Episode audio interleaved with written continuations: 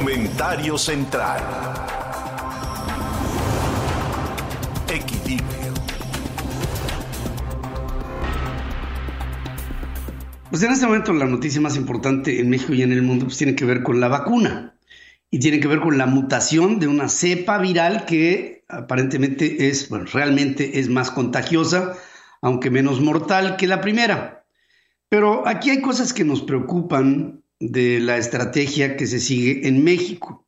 Hoy, por ejemplo, en la conferencia mañanera, el presidente López Obrador, estando en Palacio, dice que se dará a conocer todo el plan de vacunación para combatir la pandemia por el coronavirus. Se va a dar a conocer el plan.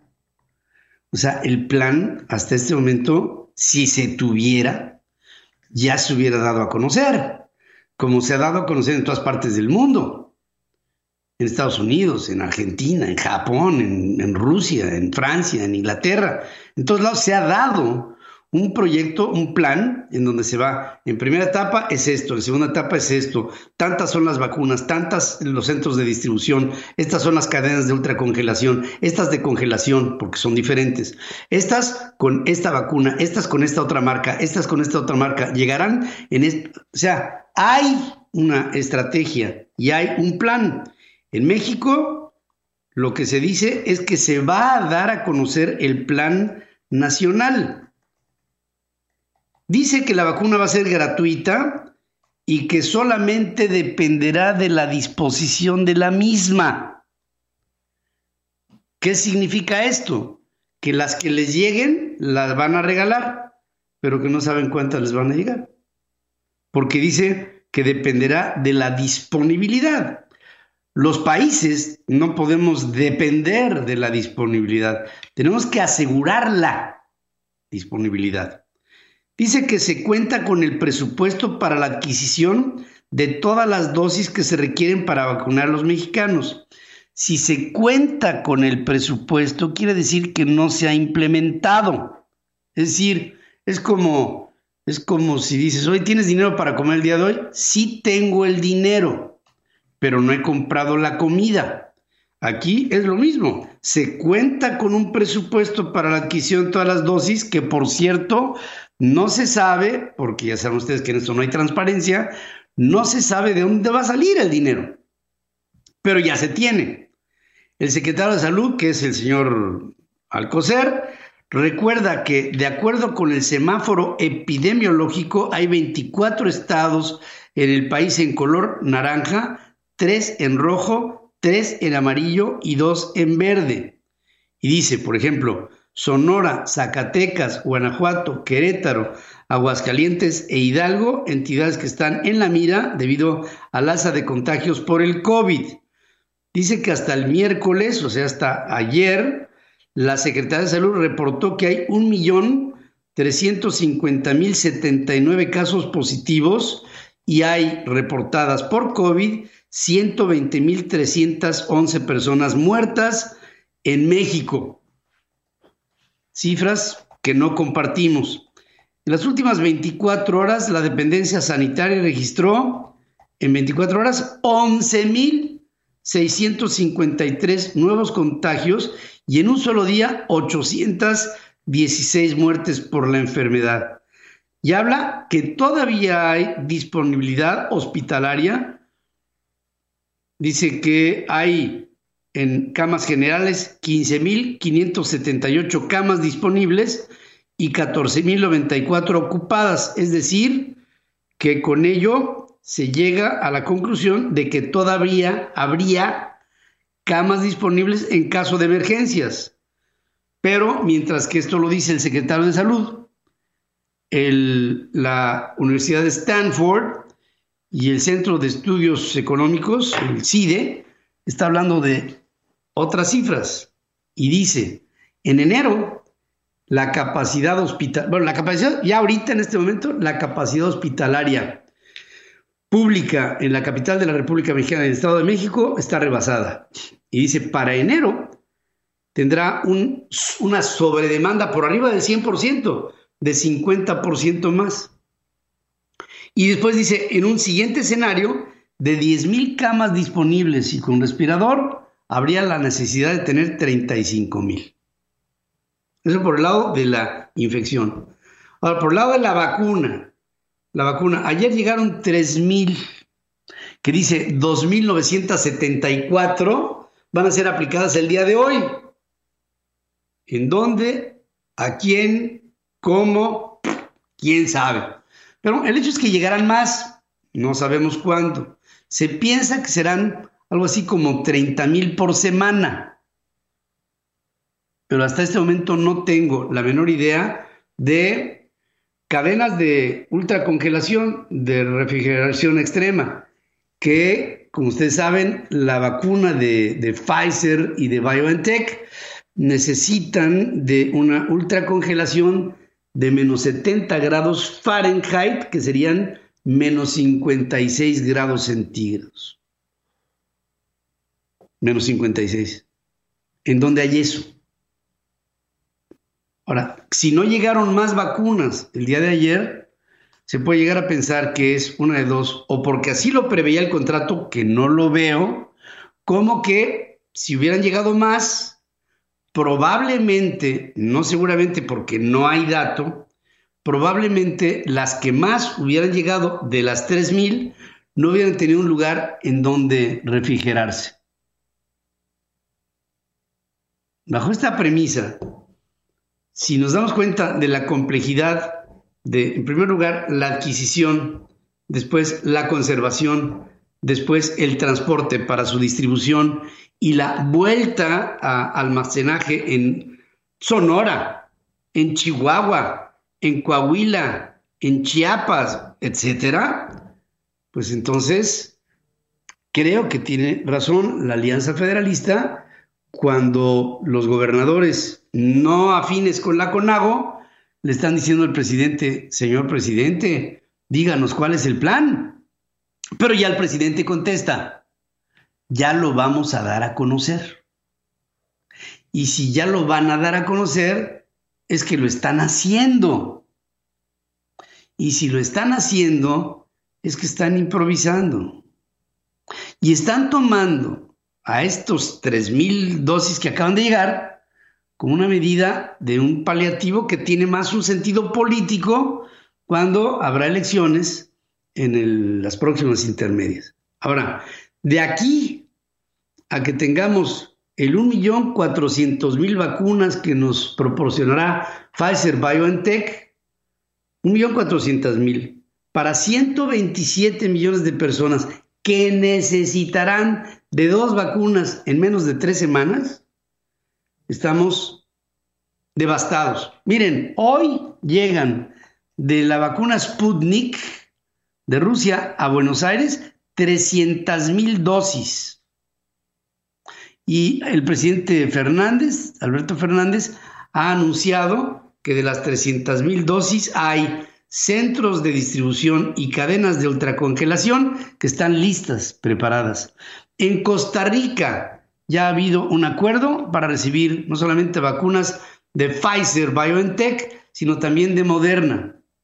El mismo anuncio se ha hecho en otras partes, en Brasil, en Canadá. En Canadá no solamente se ha comprado la vacuna que se va a aplicar, sino y, y además con Moderna, con BioNTech, con AstraZeneca y Oxford.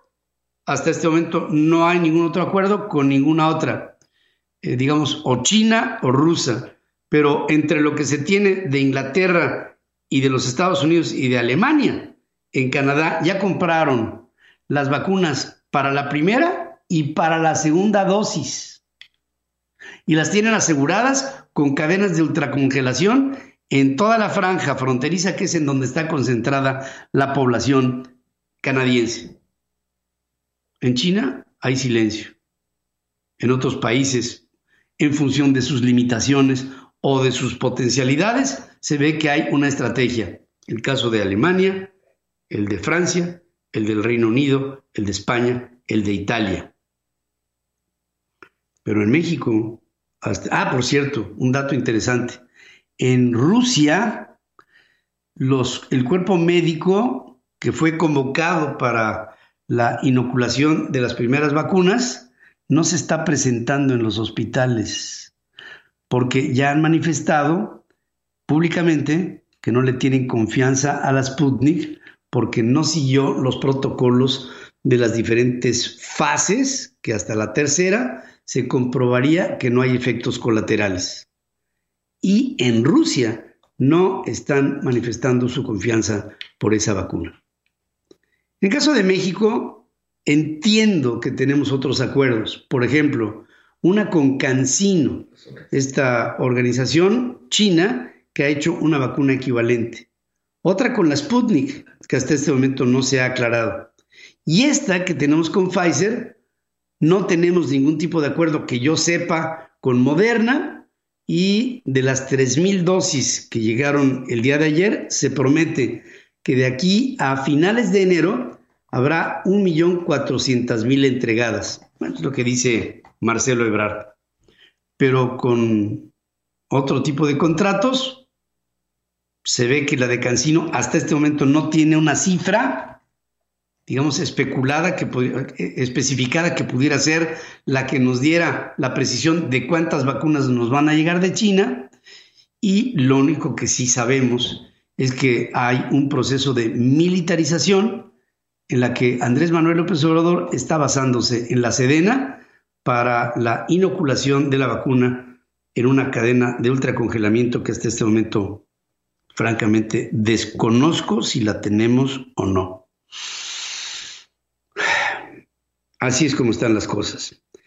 El periódico The Guardian de Inglaterra dice en su editorial hoy que los contagios por COVID en México no se detienen y los hospitales llegan a niveles de ocupación nunca vistos durante la pandemia, especialmente en la Ciudad de México donde el gobierno de Claudia Sheinbaum, dice The Guardian, impuso medidas para evitar la propagación, mientras que la crisis se agrava y la administración de López Obrador apenas ha hecho cambios mínimos a las restricciones que ya tendrían que ser máximas. Dice este diario inglés que hay que hacer notar que el presidente mexicano en rara ocasión ha hecho declaraciones públicas en las que reconozca la gravedad del brote del virus en la República Mexicana. Así es como están las cosas en esta pandemia en la que no solamente tenemos la acechanza del virus, sino que también tenemos la acechanza de un gobierno ineficaz, intransigente e incapaz de hacer algo más que ceremonias para recibir 3.000 dosis de vacunas el día de ayer. Nada más les faltó llevar mariachis al aeropuerto. Perdón, me equivoco. Los mariachis llegaron, pero sin instrumentos, ¿verdad Marcelo?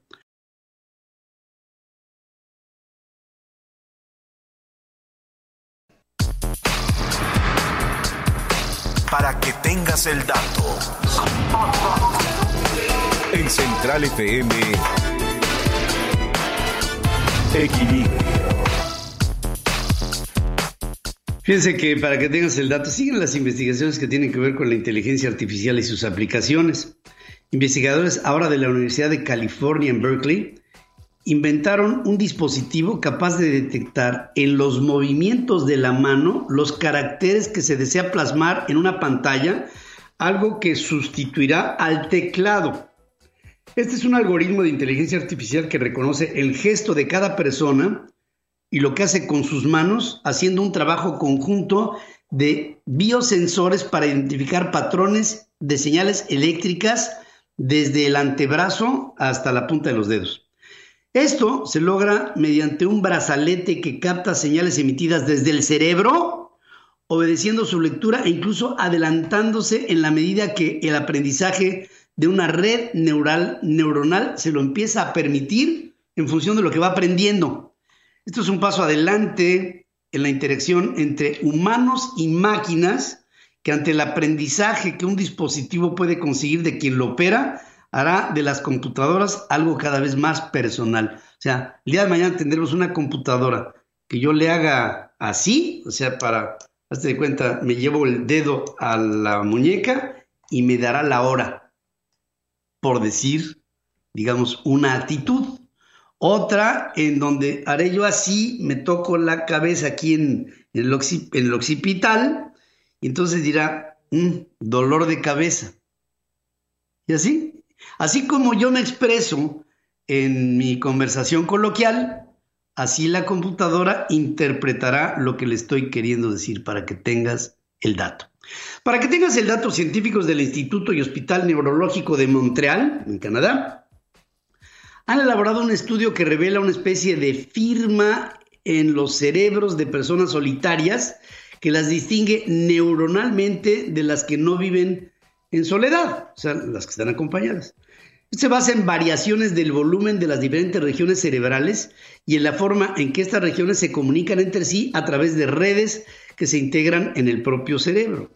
Para determinar esto se analizaron imágenes logradas mediante escaneos de resonancia magnética, análisis genético, autoevaluaciones psicológicas de unos 40.000 adultos entre mediana edad y avanzada edad. Este estudio encontró importantes diferencias en los cerebros de personas solitarias, centradas en una red neuronal determinada, en una región relacionada con el recuerdo, con diferencia de otras que están acompañadas y que tienen centros neuronales que planean el futuro, fomentan la imaginación y pensar en los demás, con la única diferencia de que unas personas están aisladas y están solas y otras están acompañadas.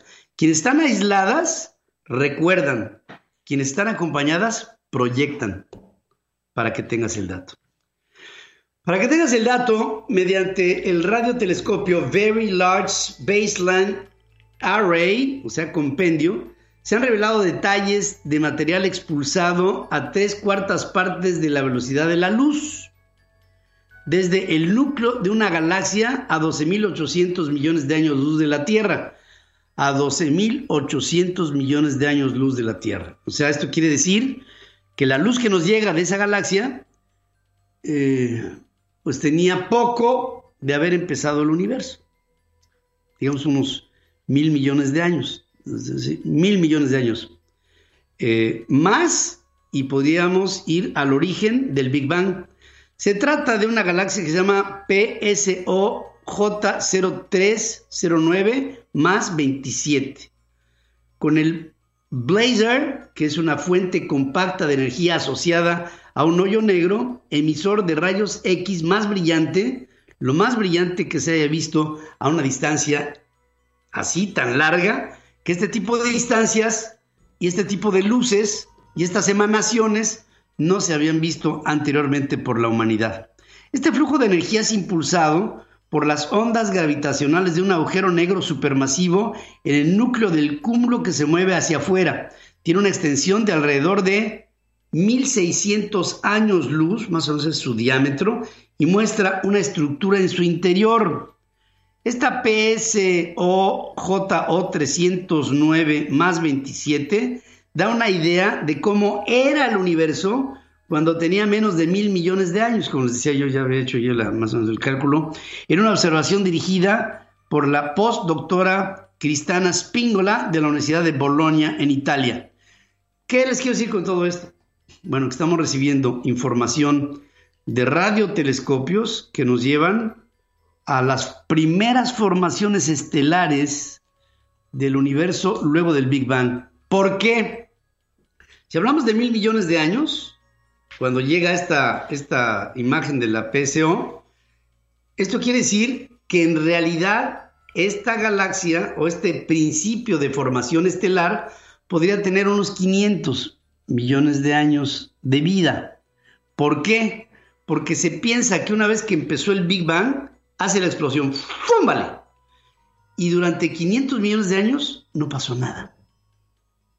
Es decir, hubo la explosión del Big Bang y en 500 millones de años nada se movió.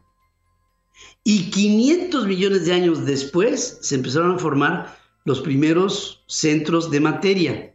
Y esta es de las primeras.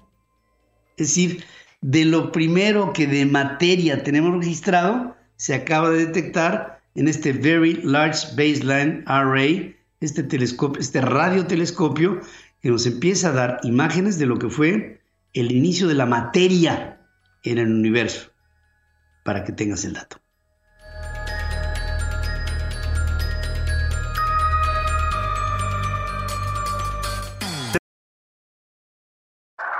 Dialogando construimos puentes que nos conectan y nos llevan a nuevos caminos de conciencia.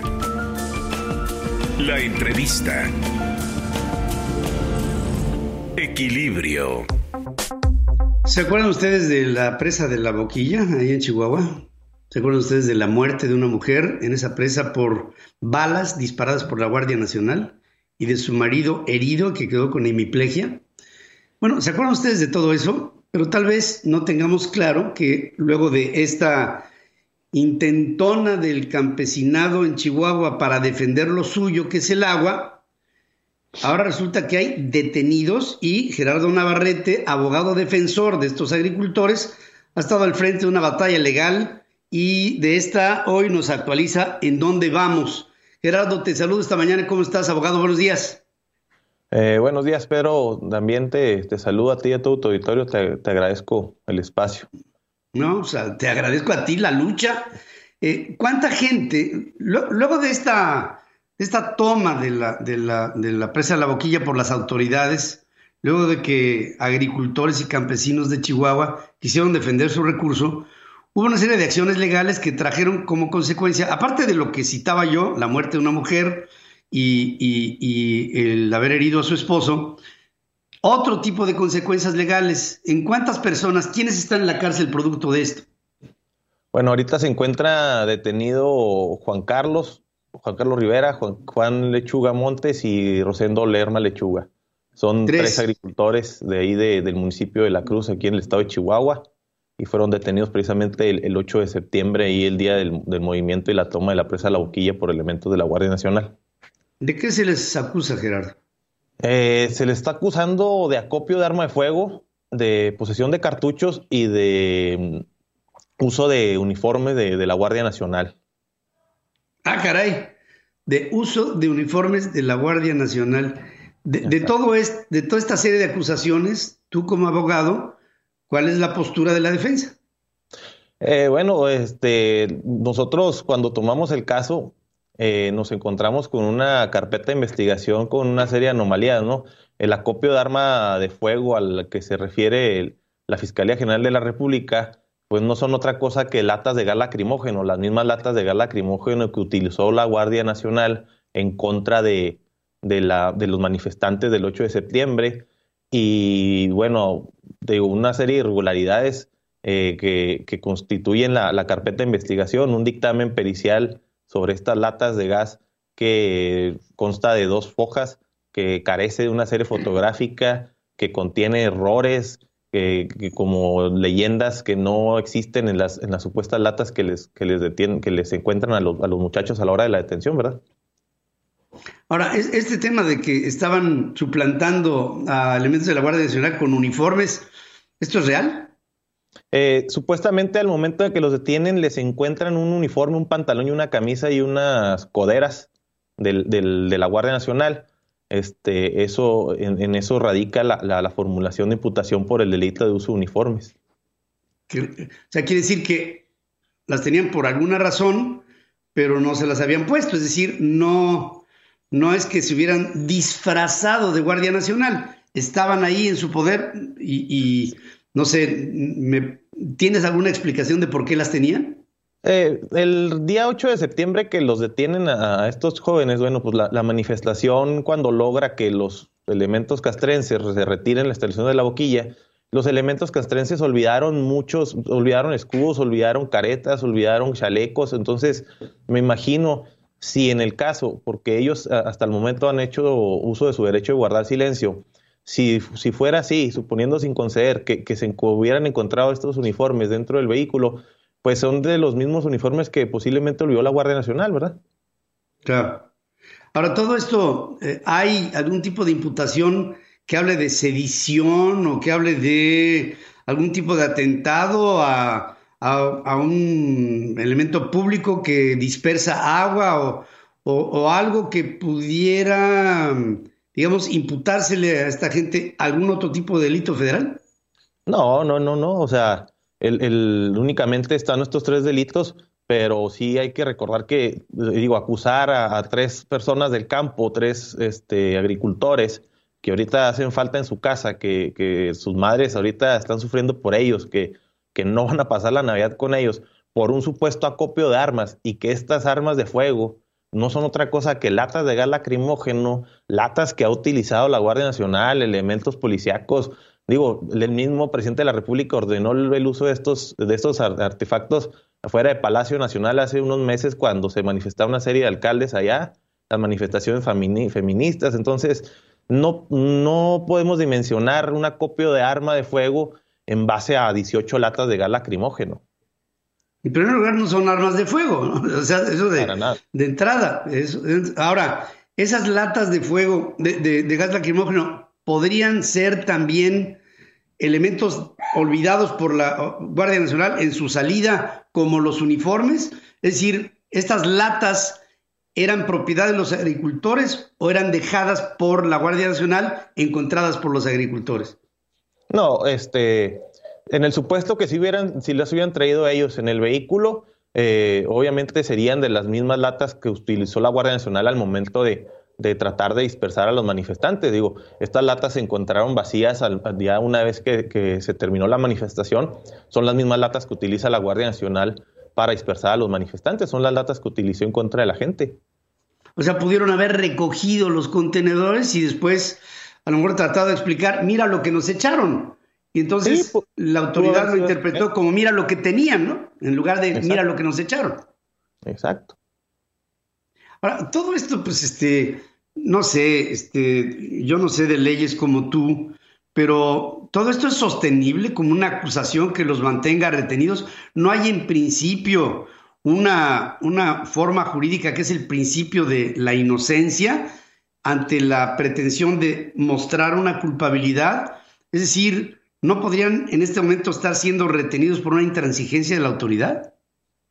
Eh, totalmente. O sea, el, sistema penal acusatorio, eh, uno de sus principios básicos es, la presunción de inocencia, ¿no? Entonces, el, ponerles, el imponerles ahorita una medida cautelar de prisión preventiva a estos tres agricultores, como te digo, son gente de campo, son gente que hace falta en, su labor y, y hace falta en su casa. Entonces, eh, el imponerles esta medida, si nos, si nos basamos al Código Nacional de Procedimientos Penales, pues es la última de las medidas cautelares, porque hay otras medidas que pueden este, garantizar la presencia de los imputados ante el órgano jurisdiccional.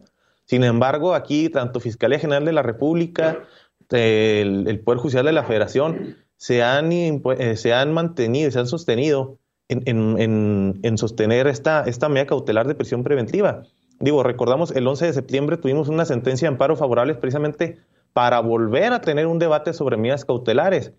Pues, eh, sentencia que incumplió el juez federal el día 15 de diciembre y que por orden del juzgado segundo distrito eh, le ordena dar cumplimiento a cabalidad a esta sentencia y es cuando el día 20 de diciembre volvemos a, tener la audiencia sin embargo, sí prescinde de varios argumentos, pero impone nuevamente la medida cautelar de prisión preventiva. Entonces, eh, este asunto, digo, lo, he, hecho en, manifestado en otras intervenciones, es un, eh, tiene un sesgo político más que jurídico.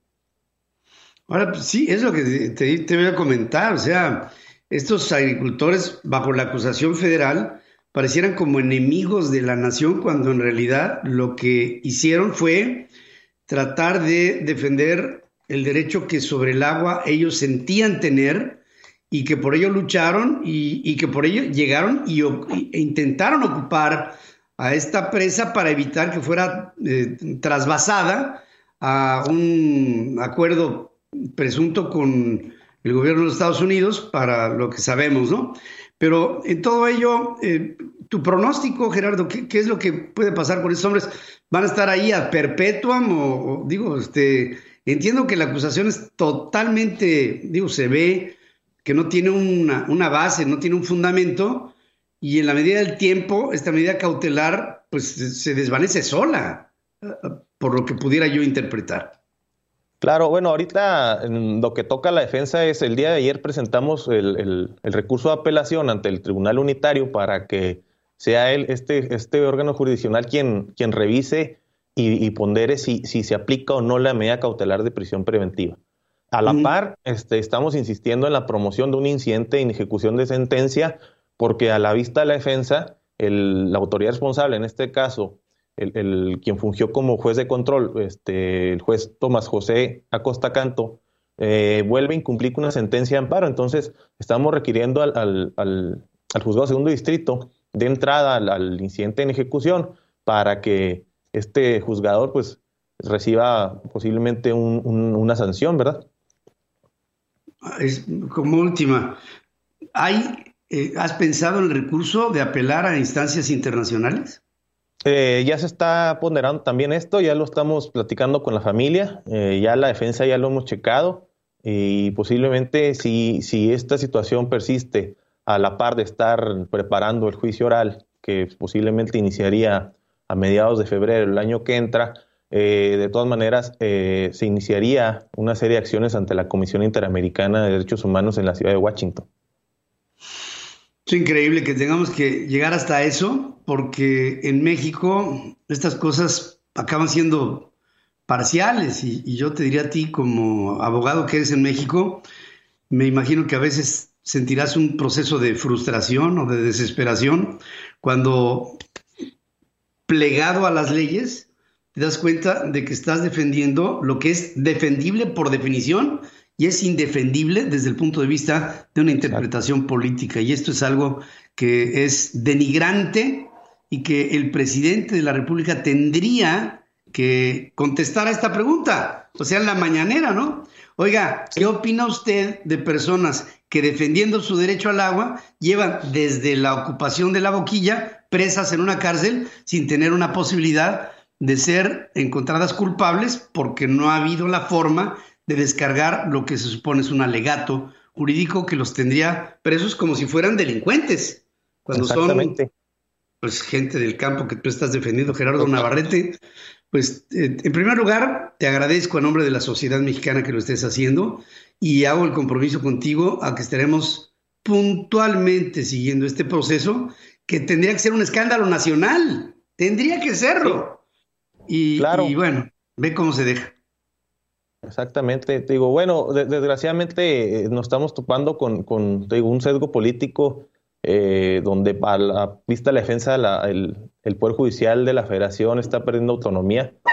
Pero como dices tú, eh, ahorita desde esta trinchera también me gustaría nada más aprovechar a que se sensibilizara la, la sociedad, tanto de todo el país. No, no son tres delincuentes, son tres agricultores, tres, tres productores novaleros pero no de los nogaleros que, puede decir el presidente de los grandes nogaleros. Es un, un, ejidatario con cuatro hectáreas nada más.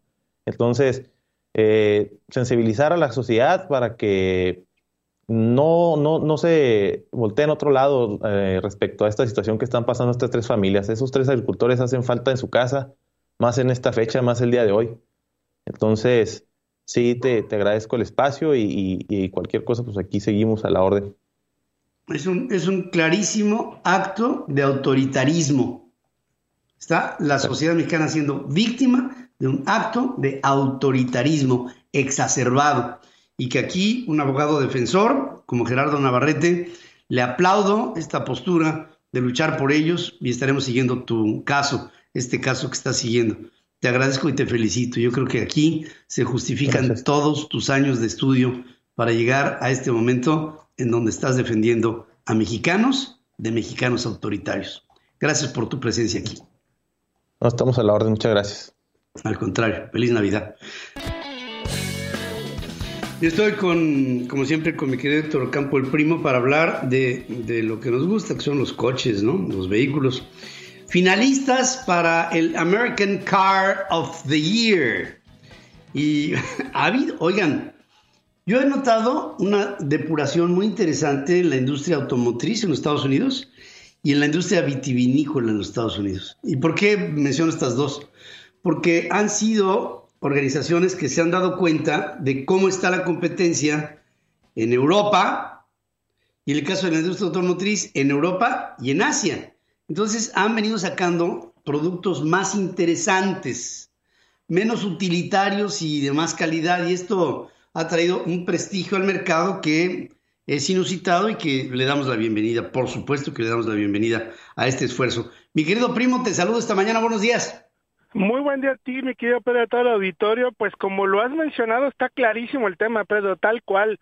Eh, la industria automotriz eh, americana y sobre todo el tema del reconocimiento de estos premios. Te, cuento un poquito de los premios. El North American Car of the Year, ahora es Truck and Crossover, están sumando también ya eh, debido a la cantidad de crossovers o camionetas que hay en el mercado americano.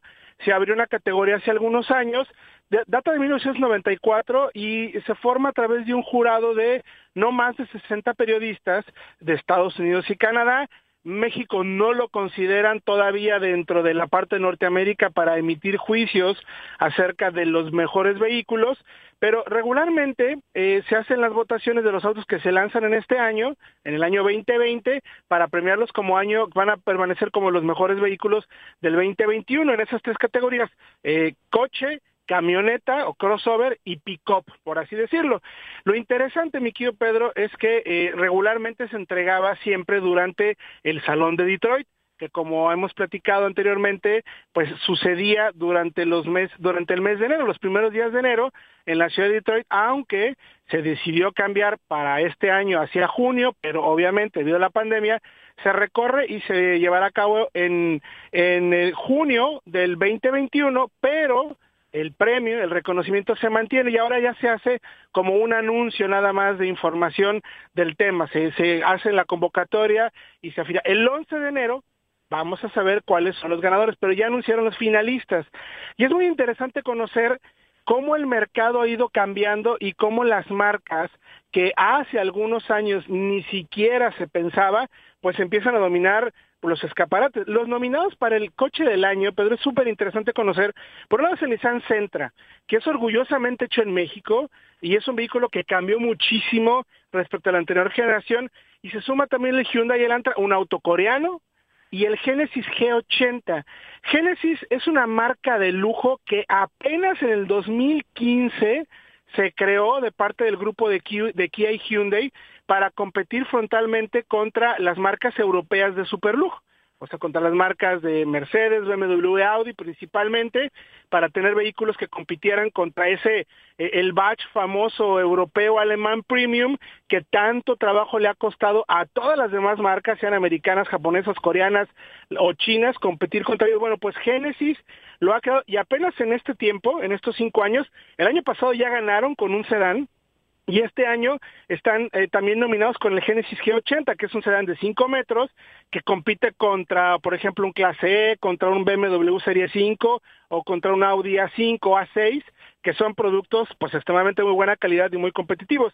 Y luego vienen los crossovers o SUVs, que también está una Genesis que es la GB80, también una camioneta grande, la nueva Defender, que es una camioneta que revoluciona después del concepto de lo que conocíamos de, principios de o después de posguerra, eh, cambió por completo y se vuelve un vehículo mucho más civilizado, pero con las mismas capacidades de hacer todo terreno muy, muy severo, y el Mustang Mach y el primer eléctrico de Ford, que es la camioneta que también se hace en México. Entonces eso es un tema de orgullo muy interesante también para nosotros los mexicanos, que los dos vehículos finalistas se hagan en México. Y luego ya completa la Lobo F-150 en la categoría de pickups, la Gladiator, que es una Jeep, eh, una camioneta que ya la conocemos, el Jeep con, caja, y la Ram TRX, que es esta camioneta que habíamos mencionado eh, que va a llegar el próximo año, que es una pickup con el motor del Hellcat que tiene eh, Grupo Dodge, con ni más ni menos que 706 caballos, mi querido Pedro. Estos son los nueve finalistas.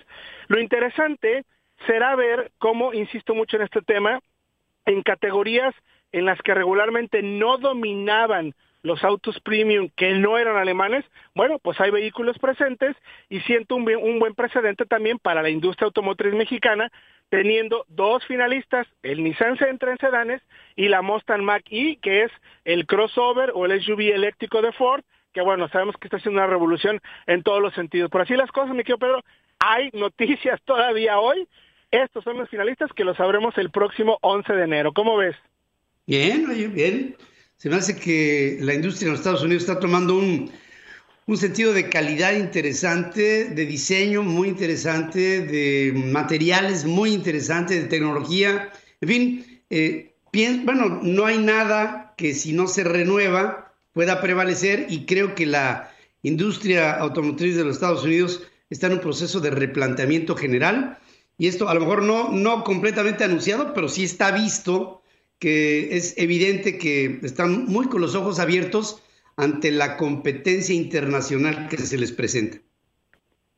Totalmente de acuerdo, Pedro. Las cosas se están poniendo de color de hormiga en la industria automotriz americana porque la competencia es muy fuerte y la verdad es que eh, la tendencia en cuanto a emisiones para los próximos años y las exigencias que hemos platicado también un poco más la aceptación de los propios compradores por empezar a ver tecnología ya de conducción semiautónoma, pues están generando una revolución interesante. Además, evidentemente, de la moda, que ya hemos hablado, que empiezan a hacer ya los vehículos eléctricos y pues interesante que un finalista sea ni más ni menos que un coche eléctrico, una crossover eléctrica que ya ha ganado en otros años algún vehículo eléctrico también esta categoría, ¿no? Oye, por cierto, se me hizo muy interesante lo que comentó el día de ayer Elon Musk, este empresario de tremendamente exitoso de Tesla, que dice que de verdad le resultó muy extraño lo que estabas anunciando de que Apple estaría teniendo una intención de producir vehículos eléctricos autónomos. Dice, cuando yo traté en un momento de crisis de venderle a Apple Tesla, bueno, Tim Cook no solamente me hizo un lado, sino que ni siquiera me recibió y yo le estaba vendiendo Tesla por más o menos una décima parte de lo que Tesla vale ahora. Y dice, bueno, pues no cabe duda que se les fue una oportunidad que le doy gracias porque el hecho de que no me hayan hecho caso me hace hoy tener una empresa que vale más que todas las de la industria automotriz o muchas de ellas juntas. Y, y fíjate nomás en qué momento, ¿no? Sí, impresionante. Digo, uno nunca sabe, ¿verdad?, lo que pueda llegar a pasar, eh, pero, pero sí, es muy interesante eh, eso y que ahora, definitivamente, lo que hemos venido mencionando en, días anteriores, eh, Apple está interesadísimo, o por lo menos eso parece, o eso dicen, o dan algunos mensajes un poco quizás encontrados, de que sí quieren meterse, primero, por un lado, a desarrollar un software para hacer vehículos semiautónomos o vehículos completamente autónomos, pero también dicen que quisieran llegar a fabricar su propio coche. Entonces, todavía no se sabe y, y bueno, ahora que los vehículos son casi, casi una computadora andante o que van hacia allá, pues tendría sentido un vehículo como estos, pero bueno, pues en su momento creyeron que no era que no iba a ser rentable la locura del sudafricano, que hoy en día, como bien mencionas, es una de las marcas mejor valuadas a nivel mundial y que va viento en popa, ¿no? Además, este, bajo una, una idea muy interesante que, que, se podría manejar cuando Elon Musk está proponiendo una, una nueva estrategia en la que yo estoy seguro que tendrá que tener la competencia, no tanto de las industrias de, automóviles, sino de las industrias de tecnología, como es el caso de Apple, como es el caso de Google y otras que en su similar pudieran estar, como dices tú, primero integrando tecnología a, través de asociaciones con automotrices o bien lanzándolos solos, ya que si algo tienen es tesorería para echar a andar una estrategia masiva que pudiera invadir el mercado. Estará muy interesante el verlo. Sí, totalmente, totalmente. O sea, yo no creo que a Tesla le negaría a alguien una buena cantidad de lana para ponerse a fabricar sistemas nuevos de autónomos o incluso al revés, a Apple tener dinero para empezar a fabricar su coche. No es fácil hacer un auto, o sea, Tesla lo ha demostrado que incluso con los errores que ha tenido no es fácil, pero sí se vislumbra un, un panorama, como dices Pedro, donde va, se van a unir todavía más ambas áreas. O sea, el, hecho tal cual de que Apple haya dedicado o movido todo su sistema, todo su concepto, el famoso eh, proyecto Titan que le llaman ahora, todo el tema de movilidad autónoma, a al área de inteligencia artificial deja claro cómo las marcas empiezan a ver que van ya de la mano. El tema tecnológico, la movilidad y los coches cada vez más juntos, digamos, en una misma ensaladera, por así decirlo, ¿no? Interesante, muy interesante este panorama. Mi querido Héctor, como siempre, feliz Nochebuena, feliz Navidad con tu familia, con tus seres queridos. Desde aquí te deseo todo lo mejor para ti y para toda la industria en torno a lo que tú haces en la industria automotriz, que te conoce, te reconoce, como aquí nosotros también reconocemos tu constante trabajo. Te mando un abrazo cariñoso.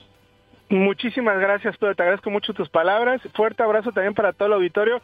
Que la pasen muy bien. Ya se nos está acabando el año finalmente. Y que tengan una linda cena. Y pues sí, sigamos felices con esta industria que por fortuna no para y siempre y jamás, más bien, dejará de sorprendernos. Claro que sí. Gracias, querido amigo. Gracias y buenos días. Buenos días, mi querido Pedro. Recordarle al auditorio que todo esto lo pueden encontrar en solouts.mx y en Central FM Online para que tengan la mejor información y tomen las mejores decisiones de compra.